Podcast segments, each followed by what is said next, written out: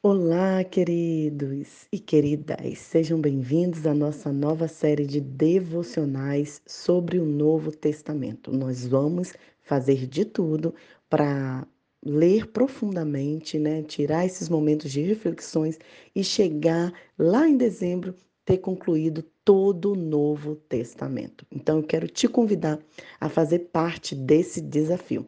Como eu falei no áudio anterior, nós vamos estar estudando é, nesse primeiro momento, os primeiros livros do Novo Testamento que conta a biografia de Jesus, principalmente os três primeiros livros, a saber, Mateus, Marcos e Lucas. Esses três livros da Bíblia, eles são chamados de sinótico, que é uma palavra que deriva do grego e significa visão conjunta, ou quer, quer dizer, eles três têm a mesma visão sobre Jesus. Por isso a gente dá esse nome. Eles têm as mesmas semelhanças nas narrativas e no acontecimento dos fatos. Então, sempre que a gente lê uma história, Sempre que a gente fizer uma devocional, vocês vão perceber que eu vou entre Lucas, depois Mateus, Marcos, tá bom? Sempre nesses três livros, primeiramente, até a gente chegar em Apocalipse. Então, vamos juntos ver o que o Senhor quer falar ao nosso coração? Já aproveita, já compartilha esse áudio, já vai lá nas nossas redes sociais, no Instagram, arroba blog Vida na Missão, e você vai ter né, as devocionais ali, eu informando, lembrando, tá bom? E também nos podcasts, porque aí tem as devocionais anteriores, se você quiser também conhecer. Tá bom, queridos? Então, tira esse momento agora, deixa só o celular ligado para você ouvir o áudio, mas é, se conecte com o Senhor, né? É importante esse tempo. Abra a palavra de Deus em Lucas 1. Nós vamos ler os versos de 5 a 8, 11 a 15, 17 a 20 e 22 a 24. Vamos juntos então? Um anjo visita Zacarias. A palavra de Deus diz assim: no tempo de Herodes, rei da Judéia, havia um sacerdote chamado Zacarias. A mulher de Zacarias chamava-se Isabel. Tanto o marido como a esposa levavam uma vida justa perante Deus, cumprindo inteiramente os mandamentos e preceitos do Senhor. Mas não tinham filhos, porque Isabel era estéril. E nessa altura, já os dois eram bastante idosos. Um dia, estava Zacarias no templo a cumprir suas obrigações como sacerdote. Apareceu então a Zacarias um anjo do Senhor de pé à direita do altar do incenso. Mal viu o anjo, ele se assustou e ficou cheio de medo. E o anjo disse: Não tenha medo, Zacarias. Deus ouviu as tuas orações. Isabel, a tua mulher, vai te dar a luz e ficará grávida e você colocará o nome dele de João. Terás uma grande alegria e muita gente se vai alegrar também com esse nascimento.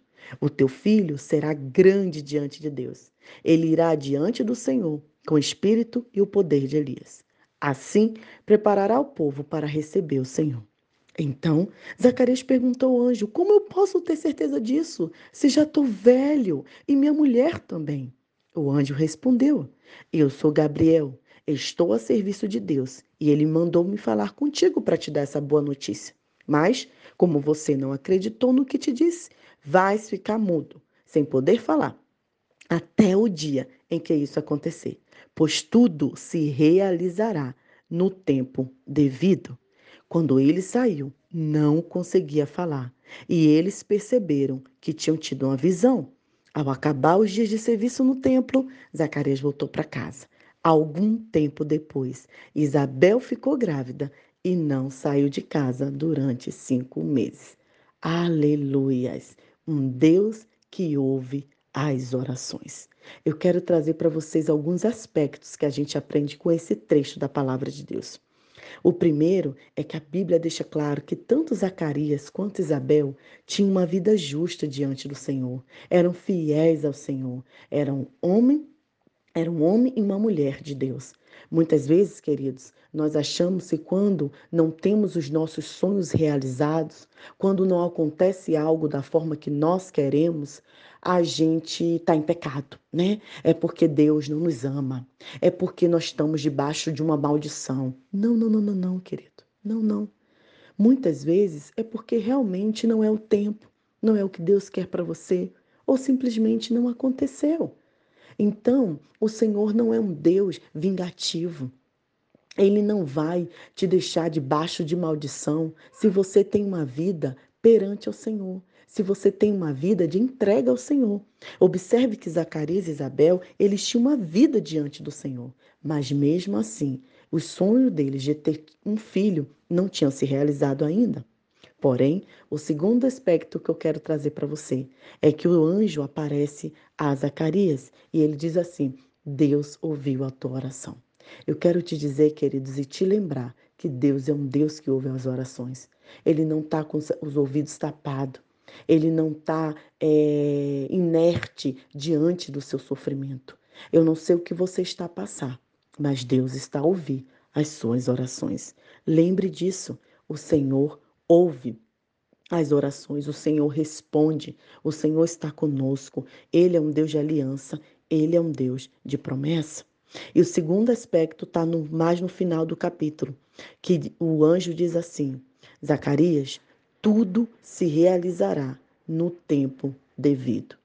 Observe que nós temos uma impaciência Achamos que as coisas têm que acontecer do jeito que a gente quer que aconteça, da forma que a gente quer que aconteça. Mas o próprio anjo falou: Zacarias, você não está acreditando no seu próprio pedido? Você tá, não está confiando no seu próprio Deus?